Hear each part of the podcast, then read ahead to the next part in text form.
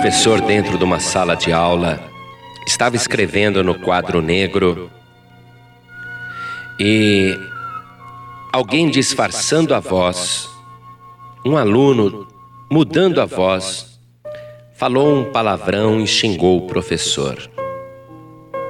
O professor, indignado, virou para a classe e falou: Quem falou o palavrão? E ninguém se acusou. Quem falou palavrão? A classe inteira sabia quem era o aluno que tinha feito aquela transgressão e era digno de repreensão. Mas ninguém na classe abriu a boca. O professor, que não era bobo, sabia quem era o aluno e falou: Eu sei que foi você. Você vai ficar de castigo lá no canto da classe. E o aluno levou um susto. Como é que o professor sabia que era ele? Afinal, ele não era tão esperto como imaginava. Foi descoberto. Envergonhado, ele foi se levantar do lugar. Quando um outro aluno falou: Professor, não foi ele não. Fui eu. Ah, foi você? Então, para o castigo. E mandou ele para o canto. O aluno ficou lá, de castigo em pé, de costas a aula inteira, e com a nota abaixada, e com aquela disciplina marcada no seu boletim que o pai teria que assinar. Quando a aula estava para acabar, o professor falou assim: Menino, Nunca mais faça isso e vai sentar. Sim, senhor professor. E quando ele foi sentar, o verdadeiro aluno que havia feito a malcriação e a arte, sentindo o coração doer, ele falou: Professor, não foi ele não, não. Foi ele não, fui eu, mas eu tive medo eu, eu, eu, eu não tive coragem de assumir que fui eu e deixei ele tomar o meu lugar. Mas fui eu, professor. Eu que fiz a coisa errada. Eu que fiz a transgressão. Ah, foi você? Então agora vai para o canto da classe e você senta. Aí a classe começou a protestar. Não, professor, de jeito nenhum. Como de jeito nenhum? Eu sou o responsável da classe, eu faço o que eu quero. Não, professor, os alunos disseram. Mas aquele lá já pagou, já foi castigado. O senhor não pode castigar de novo por causa da mesma coisa. O professor pensou um pouquinho, é, tem razão. Eu já dei o castigo, dei o castigo na pessoa errada, mas o castigo por aquilo eu já dei. Professor ficou pensando: não é justo agora eu, por causa da mesma transgressão, eu aplicar mais um castigo? O professor ponderou, realmente não tinha sentido. O professor então pergunta para aquele aluno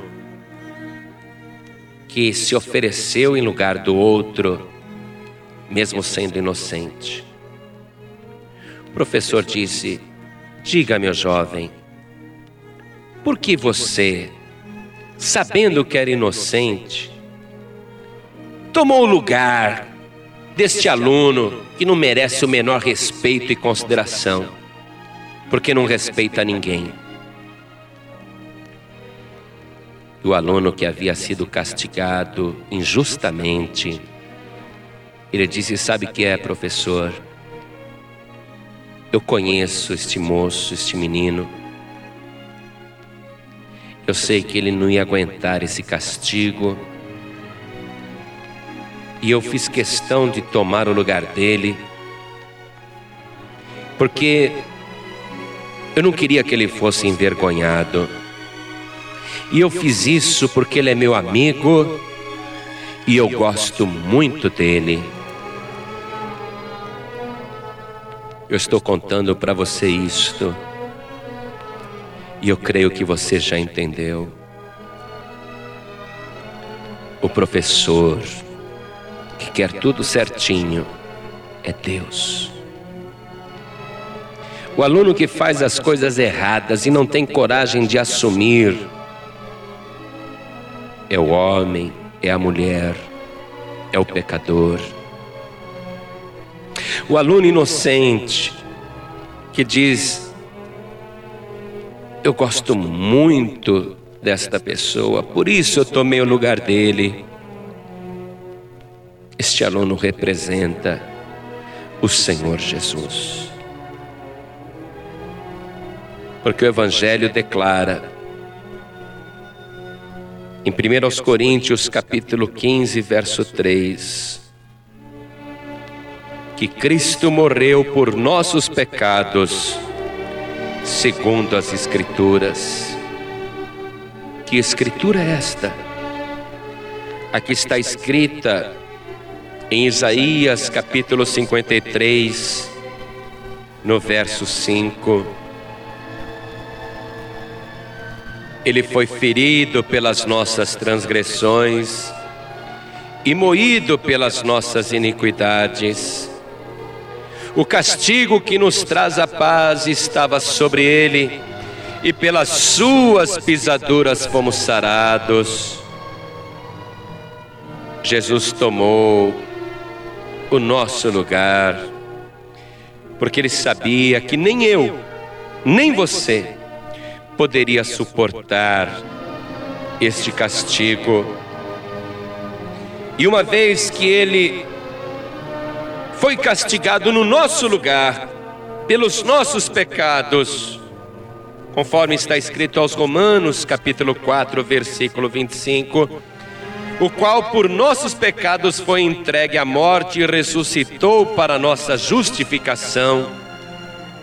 Como ele já sofreu o castigo no nosso lugar, então toda pessoa que aceita e recebe Jesus como Salvador, que recebe o seu sacrifício na cruz do Calvário, que reconhece que Jesus tomou o seu lugar, esta pessoa não poderá ser castigada pelo mesmo motivo, porque Jesus Cristo, o nosso Senhor, já foi castigado em nosso lugar.